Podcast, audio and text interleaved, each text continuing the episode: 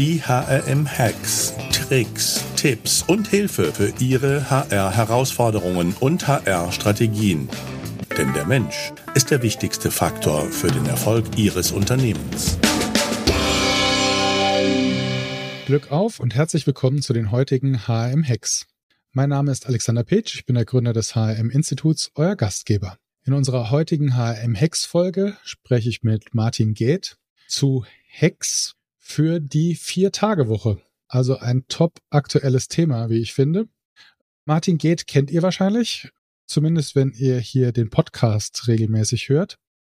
Ich würde mal sagen, Martin ist ein HR-Buch Trüffelschwein, also jemanden, der gutes, sehr gutes Gespür hat für Themen, für Ideen, so und so ja ein absoluter Kreativ-Wunderkasten ist und der eine ganze Reihe von Büchern schon geschrieben hat. Ich finde, sein bekanntestes ist eigentlich, oder mit dem er bekannt geworden ist, ist Mythos Fachkräftemangel.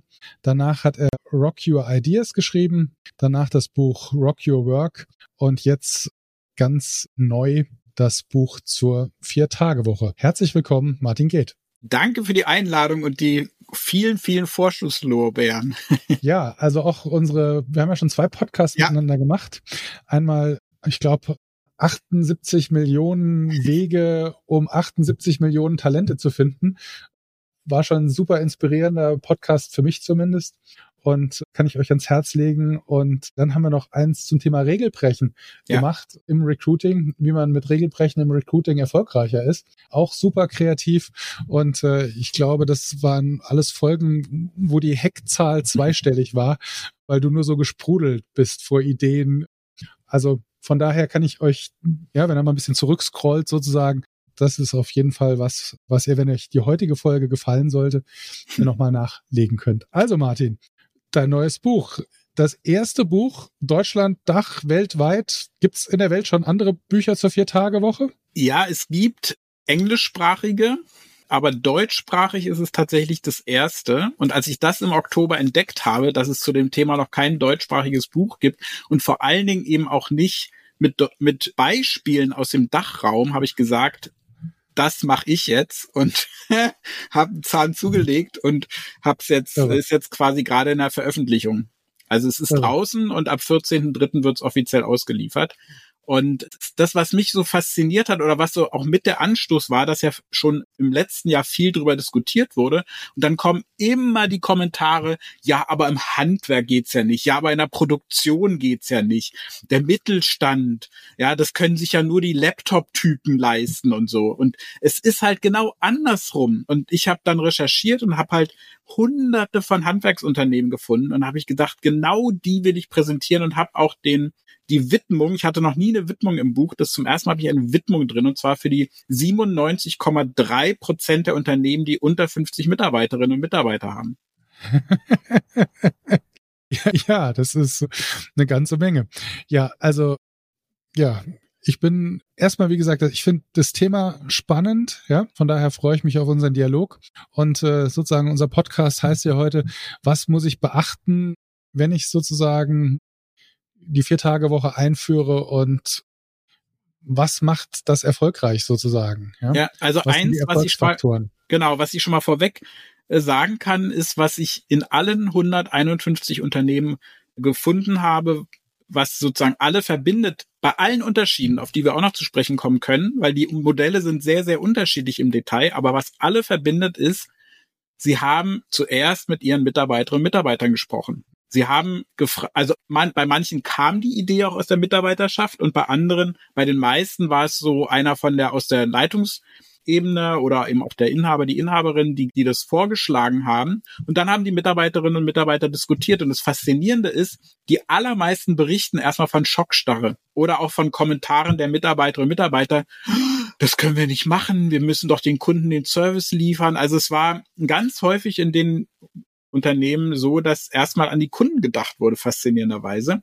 Und dann wurde halt drüber gesprochen. Ein Unternehmer hat berichtet, er hat alle Gegenargumente der Mitarbeiterinnen und Mitarbeiter aufgeschrieben, hat überhaupt nicht dagegen geredet, weil er wollte ja von denen die Meinung hören, hat dann sich schlau gemacht, hat einfach recherchiert, hat zu allen Punkten Argumente gesucht oder auch wie kann man das lösen, hat nach drei Monaten erneut die Vier-Tage-Woche vorgestellt und hat gehofft, so ein oder zwei von seinen Mitarbeitern würden drauf anspringen und plötzlich wollten alle 20. Und ja, heute macht er mehr Umsatz und mehr Gewinn hm. als davor. Ja, vielleicht manche Ideen müssen reifen. Ja, ja, ja.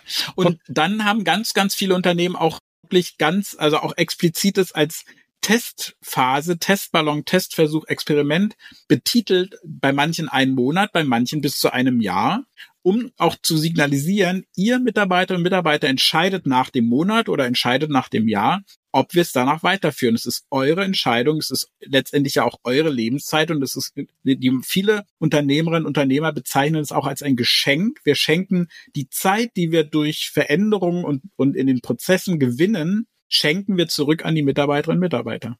Also der Hack Nummer eins ist erstmal mit seinen Kolleginnen und Kollegen oder Mitarbeitern sprechen. Richtig. Bevor man ja. was entscheidet. Ja. Jetzt wie ist das eigentlich? Ich habe jetzt, also ich bin nicht tief drin in der Vier-Tage-Woche, muss ich. Dafür habe ich ein Buch ja? geschrieben, weil die meisten sind nicht tief drin. Heißt das vier Tage bei gleicher Stundenzahl oder heißt das vier Tage, also sind das dann 40 Stunden in vier Tagen, über die wir hier 100, ich glaube, du hast 150 Beispiele gefunden, die du da untersucht hast. Ja. Oder sind das dann 32 Stunden auf vier Tage? Das war das eigentlich, das war eines der spannenden Punkte für mich, dass ich festgestellt habe, im Prinzip hat jedes Unternehmen ihr eigenes Modell entwickelt. Mhm. Und das ist das, das Kapitel Arbeitszeiten. Also ich habe 14 Kapitel und das Kapitel Arbeitszeiten ist das längste im Buch, weil es so viele unterschiedliche Modelle gibt. Und mhm. weil ich ja will, dass ein Unternehmen oder auch Mitarbeiterinnen und Mitarbeiter, die sich das Buch durchlesen, direkt im Anschluss auch entscheiden können, mache ich es und wie mache ich es, gibt es so viele dann auch konkrete Beispiele, welches Unternehmen macht das eigentlich wie. Bekannt geworden ist ja das belgische Modell. In Belgien gibt es ja das Gesetz seit gut einem Jahr, dass jeder Beschäftigte das Recht hat, zum Arbeitgeber zu gehen und zu sagen, ich will eine Vier-Tage-Woche. Und dort ist es eben genauso, wie du es skizziert hast. Dann werden die 40 Stunden auf vier Tage verteilt. Mhm. Aber immerhin kann jeder Mitarbeiter hingehen und sagen, ich habe das Recht, das ist ein Gesetz, äh, vier, die Vier-Tage-Woche einzuf einzufordern in meinem Unternehmen. Das ist in Deutschland anders. Und hier habe ich festgestellt, es gibt kaum ein Unternehmen, das dieselbe Arbeitszeit auf die vier Tage verteilt. In aller, aller, aller Regel, also ich würde wirklich sagen, bis zu 99 Prozent aller Beispiele im Buch haben reduziert auf 39, 38, 37, 35, 34, 32 bis hin zu 30 Stunden. Mhm. Und auch das in jeder Branche unterschiedlich. Also es gibt Agenturen, die haben auf 30 reduziert, wirklich von 40 auf 30 runter. Es gibt andere, die haben von 43 auf 35 runter. Es gibt einen Handwerker in Hundeshagen in Thüringen, der hat von 40 auf 32 Stunden reduziert und hat dann selber natürlich festgestellt, ich habe letztendlich meinen Mitarbeiterinnen und Mitarbeitern eine 25-prozentige Lohnerhöhung geschenkt, weil, jetzt kommt der Clou, alle Beispiele, die ich vorstelle, und für mich ist es auch eine der Grundlagen, der, der Vier-Tage-Woche, die ich vertrete, der Lohn bleibt gleich. Es gibt zwei Grundsätze für mich, die alle Beispiele im Buch verbinden. Eben drei Tage Freizeit und gleicher Lohn wie vorher, weil alles andere, es gibt ja viele Unternehmen, die bieten, ja, du kannst ja reduzieren, dann mhm. hast du halt Teilzeit, aber dann hast du auch Teilzeitlohn und das ist für mich, also das ist natürlich auch eine Form der Vier-Tage-Woche, das ist am Ende eine Verhandlungssache, es ist aber nicht die Vier-Tage-Woche, die ich im Buch präsentiere, da ist es, gilt immer und für alle gleicher Lohn für weniger Arbeitszeit an vier Tagen. Mhm. Okay, also Hack Nummer eins war mhm. erstmal sprechen. Mhm. Dann habe ich das richtig verstanden, dass die meisten, die es, sagen wir mal, die es erfolgreich gemacht haben, gesagt haben, wir probieren das erstmal ergebnisoffen aus und ja. ihr entscheidet danach oder wir entscheiden danach zusammen, machen wir es weiter. Also wir probieren es mal vier Wochen aus oder ein Jahr. Ist das, ist exakt, das so? Exakt. Mhm. Wobei es auch Unternehmen natürlich gibt, wo die Inhaber gesagt haben, wir entscheiden es trotz, wir entscheiden das. Mhm. Und es gibt andere Unternehmen, die gesagt haben, ihr entscheidet es. Aber mhm. Experimentierphase gab es fast immer. Mhm.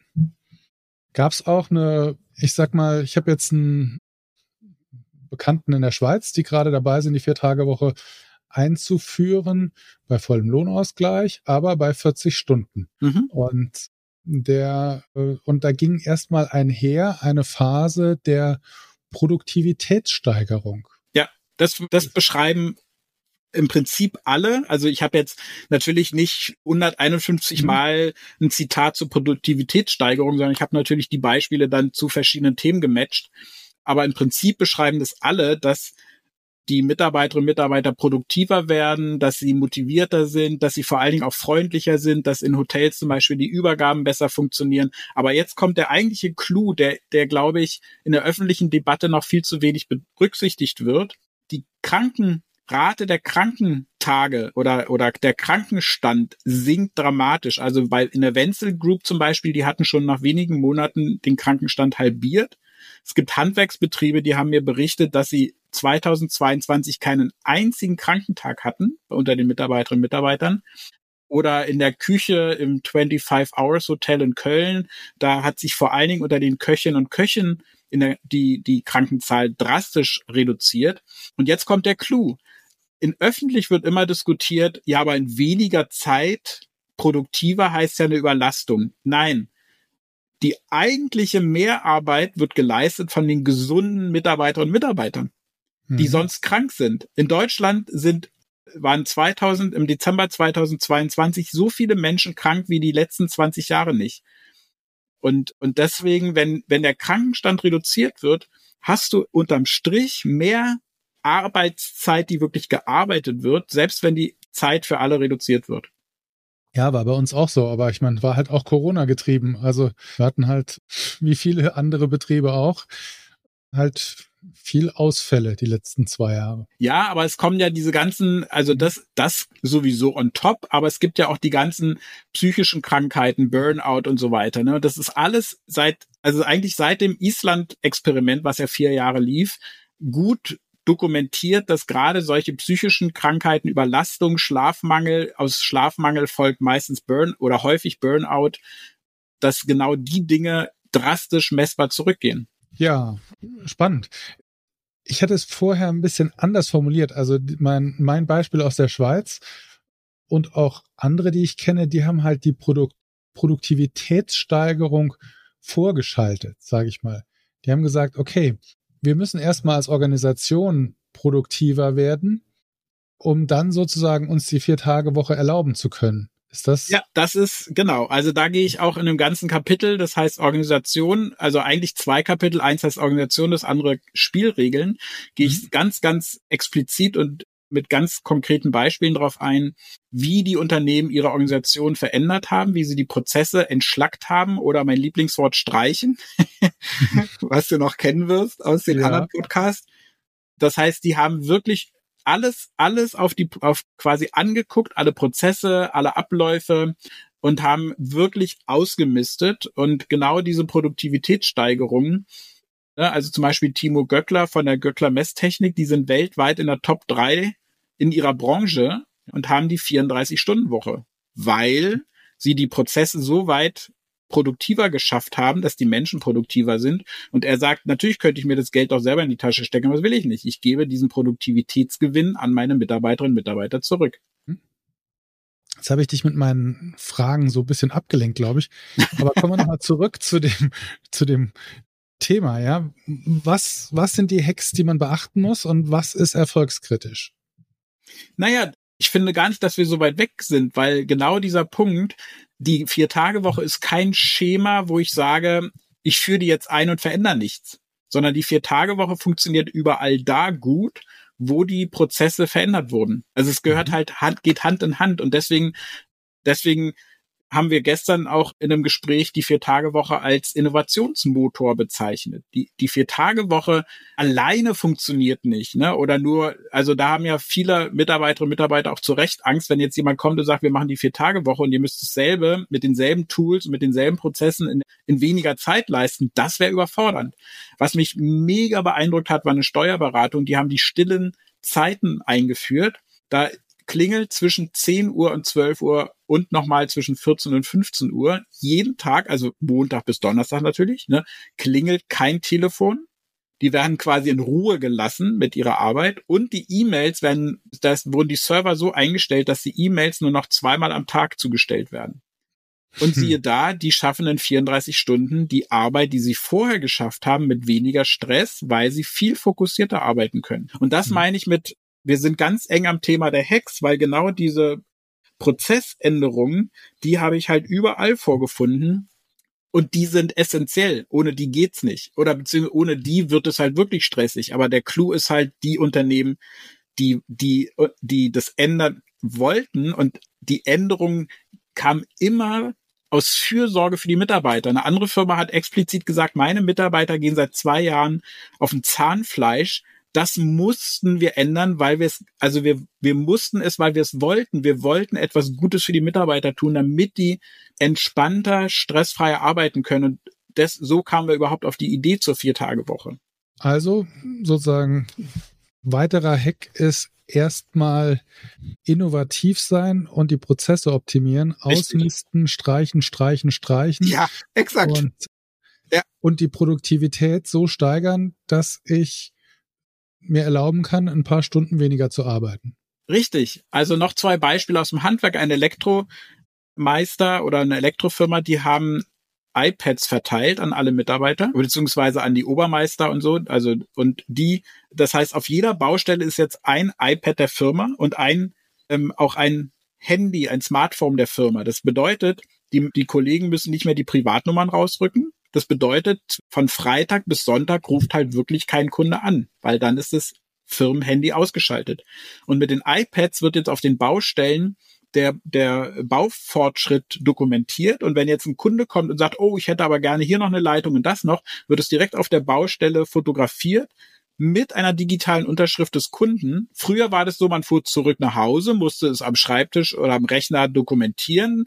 Dann mhm. gab es irgendeine Abstimmungsschwierigkeit und am Ende sagt der Kunde, nö, so habe ich es aber nicht gemeint. Es wird direkt auf der mhm. Baustelle gemacht. All das sind so mini kleine, scheinbar mini kleine Bausteine, die aber extrem die Produktivität eben fördern. Andere Handwerker im Bautrocknungsgewerbe, der hat, der hat gesagt, Leute, wir müssen ausmisten. Also, was machen wir? Wir haben erstmal haben die auch ähm, alle Werkstattwagen aufgeräumt, haben gesagt, wir räumen jetzt alle Werkstattwagen exakt gleich ein, egal wer mit welchem Wagen rausfährt, du weißt immer, wo das Werkzeug liegt. Allein das ist schon ein krasser Produktivitätsfortschritt.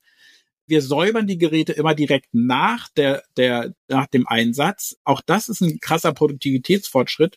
Und das dritte, was ich am abgefahrensten finde, die haben einfach mal experimentiert, Bautrocknung. Ne? Früher wurden halt eine bestimmte Anzahl gebohrt, um Räume trocken zu legen, die halt nass geworden sind. Ne? Die, die haben die Zahl halbiert. Die haben durch Experimente festgestellt, du hast dasselbe Trocknungsergebnis mit der Hälfte der Bohrlöcher. Das heißt, in einem großen Gebäude, wo sie für früher 64 Löcher bohren mussten, bohren die jetzt nur noch 32. Hm. ist abgefahren, oder? Ich, ich, ich mich begeistert sowas. Irre. Und ich glaube, die waren vorher der Meinung, sie wussten, was sie tun. Richtig, natürlich. Und alle anderen, das ist ja das faszinierende Bautrocknungsgewerbe, werden weiterhin behaupten, du brauchst die 64 Löcher in so einem Riesengebäude. Ich hätte jetzt als Laie gesagt, vielleicht muss nur tiefer bohren. Es sind ja zwei Löcher auf je ein Loch auf beiden Seiten. Also das, das, das heißt, dieser, und das ist wahrscheinlich auch genau das, was du vorhin meintest. Es gibt einen Produktivitätsfortschritt vorher, ne?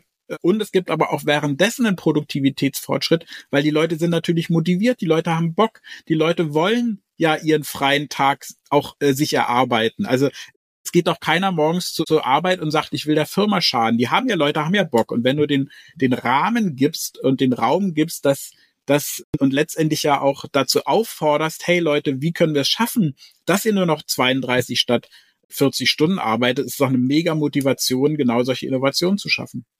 Gibt's welche, die das schon länger machen? Also wo man jetzt sagen kann, die haben schon mhm. eine lange Erfahrung, ja, mit ja. denen du gesprochen hast? Ja, ja. Das ist auch mein, also die haben auch ganz bewusst den ersten Platz im Buch bekommen, weil sie das schon seit sechs Jahren machen. Und zwar ist es die, ist es Markus Gassner mit dem Sanitär-, Heizungs- und Fliesenbetrieb.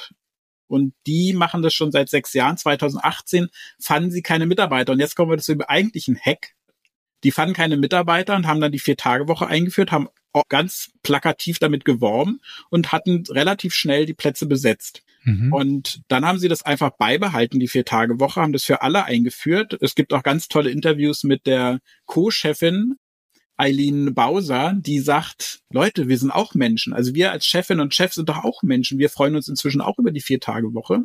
Und die sind letztes Jahr, also weil sie es halt kontinuierlich weitergeführt haben, von neun auf 15 Mitarbeiter gewachsen.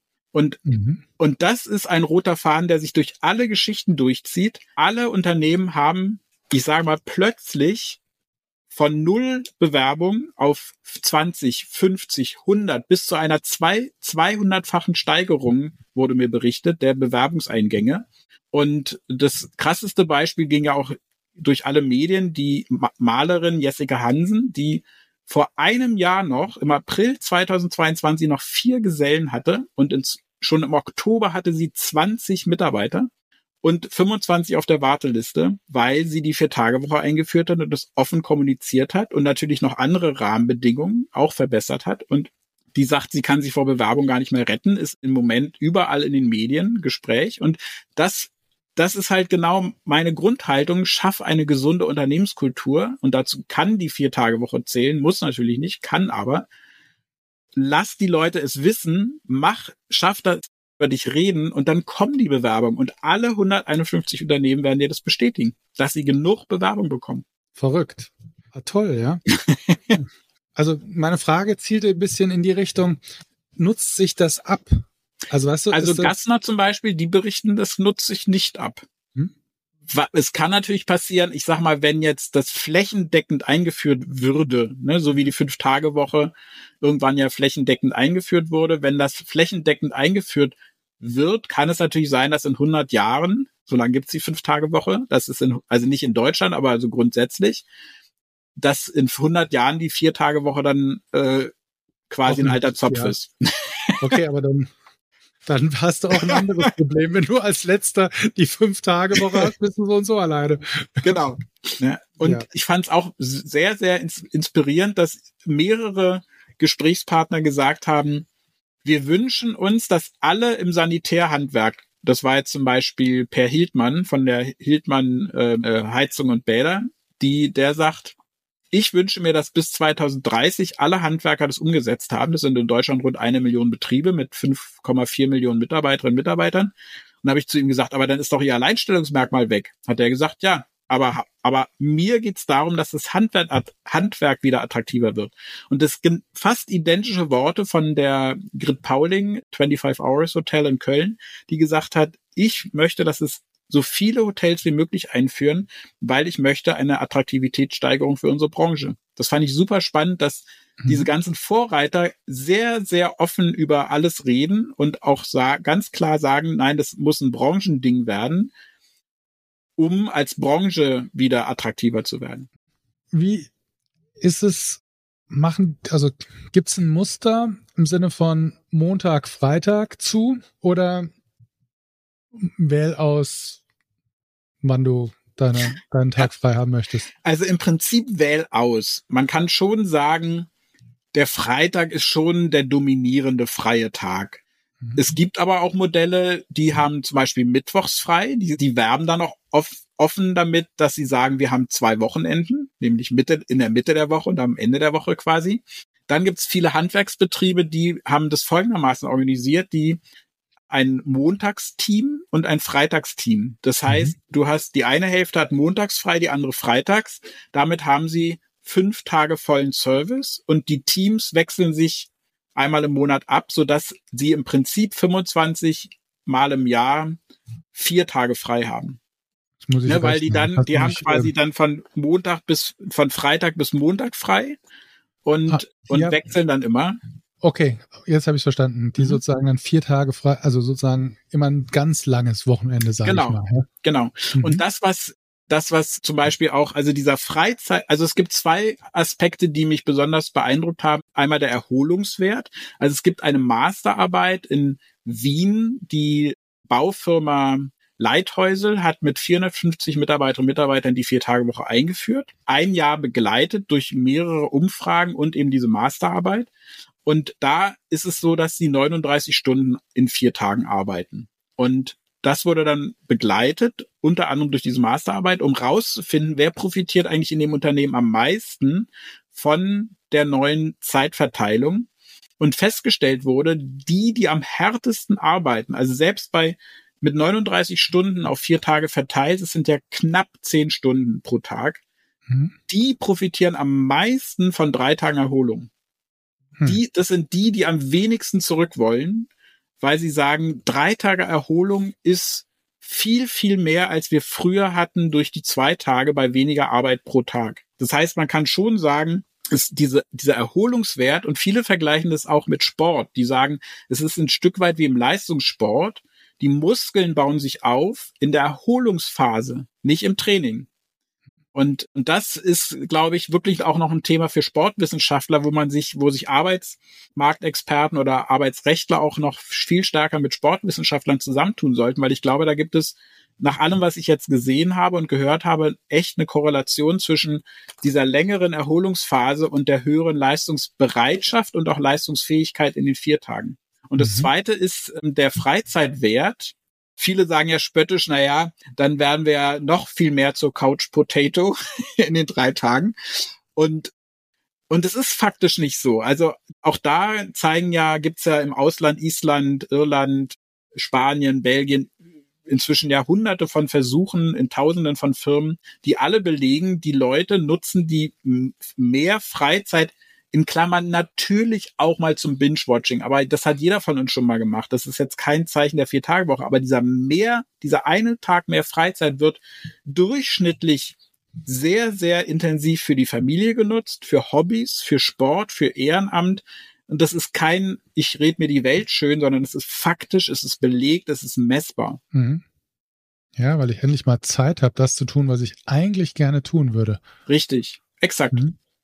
Und da sehe ich ehrlich gesagt auch den größten Mehrwert. Und deswegen glaube ich auch, dass sich die Vier-Tage-Woche durchsetzen wird, weil Menschen genau diese freie Zeit, endlich kann ich mal tun, was ich will, endlich kann ich den Sport. Ganz viele berichten, dass sie, dass sie gerade für ihr sportliches Engagement, der eine hat berichtet vom, vom Basketball, der ist bei der Just On in, in Jena und die haben 26 freie Tage. Also jeder zweite Freitag ist frei. Ne, auch da mhm. merkst du, es gibt unterschiedliche Modelle. Und der sagt, an diesem Freitag, er ist Basket, er ist nicht Profi, aber er ist so quasi Profi-Laie, kann man sagen, ne, im Basketball. Mhm. Und der sagt, den Freitag nutzt er jetzt immer, um sich alte Spiele anzugucken, um seine Wurftechnik zu verbessern, um wirklich diese freie Zeit zu nutzen, um sein Potenzial zu verbessern. Und er geht dann völlig anders in diese Samstags- und Sonntagsspiele rein ausgeruhter und besser vorbereitet und das ist sein Hobby und der wird nie, nie, nie, nie, nie wieder zurückgehen zu einer Firma, die nicht wenigstens 26 freie Tage anbieten wird. Und das ist, glaube ich, etwas, was sich Arbeitgeberinnen und Arbeitgeber wirklich klar machen müssen. Alle, die, die, also ich sag mal, alle, die jetzt diese vier Tage Woche in dieser Form erlebt haben, ne? Also ich meine damit jetzt nicht mit Menschen, die eine 45 Stunden oder 40 Stunden Woche in vier Tage gequetscht ohne Prozessverbesserung und dadurch überfordert wurden die meine ich jetzt nicht, sondern alle, die es positiv erlebt haben, die werden niemals wieder in eine Fünf-Tage-Woche zurückgehen. Nie. Das müssen sich Arbeitgeber klar machen. Also das, das Potenzial von Menschen, die eine, vier, die eine Fünf-Tage-Woche arbeiten, wird geringer. Mhm. Ähm, du hast gerade gesagt, 26 Tage frei. Mhm. Das heißt also 30 Tage Urlaub plus 26. Mhm. Ja. ja. Genau. Also der Urlaub wird auch nie beschnitten. Ne? Das ist auch so eine Grundregel, ja. Auch so eine Grundregel. Okay. Ähm. ich meine jetzt bei den Unternehmen, die ich vorstelle. man könnte ja auch mal versuchen, mit den gesetzlichen Urlaubstagen wieder klarzukommen, wenn man vier Tage arbeitet. Du, absolut. Ja, könnte man. Aber das, das ist natürlich schon klar. Die, die Unternehmen konkurrieren ne, und müssen schaffen natürlich keine Wettbewerbsvorteile ab, die sie einmal hatten. Das macht sich ja auch nicht so gut in der Öffentlichkeitsarbeit. Wir streichen alles andere, dafür führen wir, führen wir die Vier-Tage-Woche ein. Das macht natürlich auch keiner. Aber das Faszinierende ist, die Unternehmen, mit denen ich gesprochen habe, sind, also ich war wirklich, also dieses Schreiben hat so einen Spaß gemacht, weil ich nur über positive Unternehmenskulturen schreiben konnte, die sich alle unterscheiden, selbstverständlich. Und aber, aber das Verbindende ist, das sind wirklich Men, also Unternehmerinnen, Unternehmer, Inhaber, Inhaberinnen, die sich sehr stark um ihre Mitarbeiterinnen und Mitarbeiter kümmern, die wirklich ein Auge dafür haben, dass es denen gut geht und daraus die Vier-Tage-Woche ableiten und, und ein, ein Arbeitsklima schaffen, wo du einfach sagst, ja, da will ich gerne arbeiten. Kommen wir nochmal zurück. Auf was muss ich noch achten? Was ist noch ganz wichtig, dass ich das sozusagen als Grundregel verstehe? Du, mehr gibt's eigentlich nicht. Also es ist wirklich super simpel. Rede mit den Mitarbeiterinnen und Mitarbeitern, probier es einfach aus, biete den Mitarbeiterinnen und Mitarbeitern das auszuprobieren für einen bestimmten Zeitraum und danach wird es halt entschieden. Such dir ein Modell aus mit den sowohl machen wir es machen wir montags frei, machen wir freitags frei, mittwochs frei, donnerstags frei und äh, kommuniziere, das ist vielleicht noch ein Punkt, kommuniziere es auch den Kunden. Na, das ist nämlich der nächste Punkt. Mhm es wird oft vermutet in öffentlichen Debatten, ja, aber die Kunden, die erwarten ja die Dienstleistung am Freitag oder am Mittwoch oder am Montag. Und siehe da, nö. Die Kunden, also es gibt zum Beispiel die Buchhandlung Hein in Klagenfurt, da haben 150 Kunden eine E-Mail an den Inhaber geschrieben, an dem Tag, als er das verkündet hat, und haben ihm gratuliert zu der Entscheidung, die Mitarbeiterinnen und Mitarbeiter einen Tag zu entlasten. Mhm. Ist abgefahren, oder? Ja, und hat eine er andere, eine, samstags eine, zu oder montags zu, oder? Und der hat montags jetzt zu, genau. Mhm. Ja. Es gibt immer mehr Friseure, die arbeiten von Dienstags bis Freitags. Die öffnen samstags nichts mehr. Und zwar aus, aus, einem, aus mehreren Gründen. Sie haben festgestellt, die Kunden wollen gar nicht mehr am Samstag kommen. Die Kunden wollen den Samstag lieber ausschlafen oder ihr Hobbys nachgehen. Und die sagen, dieser Samstag beim Friseur ist wirklich so ein alter Zopf, den sie abschneiden. Sie bieten dafür dann zum Beispiel donnerstags drei Stunden länger an, sparen trotzdem drei Stunden Arbeitszeit. Eine, ein Friseur sagt aus, aus Artwork, Hairdresser aus Augsburg, die sagen, Sie haben das natürlich den Kunden kommuniziert. Sie haben auch die Preise etwas gesteigert, um den Mitarbeitern mehr höhere Löhne zahlen zu können. Die Kunden haben alle applaudiert. Es war überhaupt kein Problem.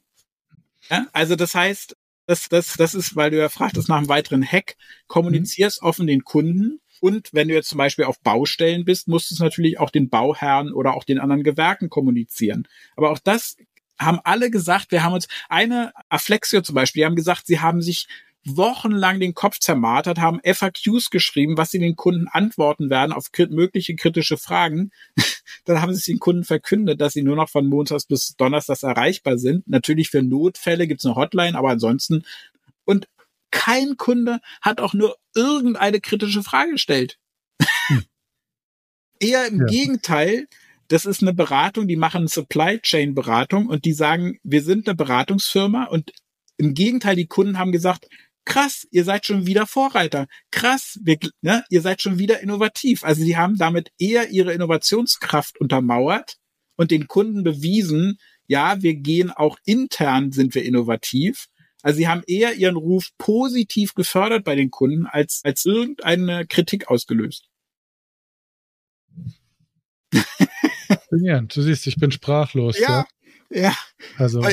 Genauso sprachlos war ich nach den ganzen Gesprächen, weil weil ich in der Tiefe hätte ich das alles gar nicht erwartet. Ne? Ich habe mich auf dieses Thema gestürzt, weil ich dachte, wow, krass. Also ich bin wirklich über Instagram, ich habe einfach mal den Hashtag vier Tage Woche eingegeben und habe plötzlich gemerkt, krass, es sind ja Tausende von Handwerksbetrieben, die es schon machen und habe dann einfach 500 angeschrieben. Kannst ja über Direct Message, ne? Und die die 150, die geantwortet haben, mit denen habe ich dann Interviews geführt. Also natürlich nicht mit allen. Also ich habe dann, ne, ich habe manche schriftlich, manche mündlich und so und manche habe ich einfach nur aus der Presse zitiert. Aber ich habe mit ganz, ganz vielen halt persönlich gesprochen und und erst im Verlauf der Gespräche überhaupt verstanden, wie tief die Prozessveränderungen sind, wie tief die die oder wie auch die Kundenbeziehung sich dadurch ändert oder wie sich die Beziehung zu den Mitarbeiterinnen und Mitarbeitern ändert, wie die Bewerberschlangen eben wirklich lang werden, also wie es sozusagen auch zurück wieder auf mein altes Thema Mythos Fachkräftemangel einzahlt. Ja, also das, diese ganzen Zusammenhänge habe ich wirklich oder auch der Erholungswert, insbesondere bei bei körperlich schweren Tätigkeiten, das habe ich alles erst natürlich im Verlauf der Recherchen selber gemerkt und habe jeden Abend da gesessen und gedacht, wow, schon wieder, eine, wieder eine neue Erkenntnis.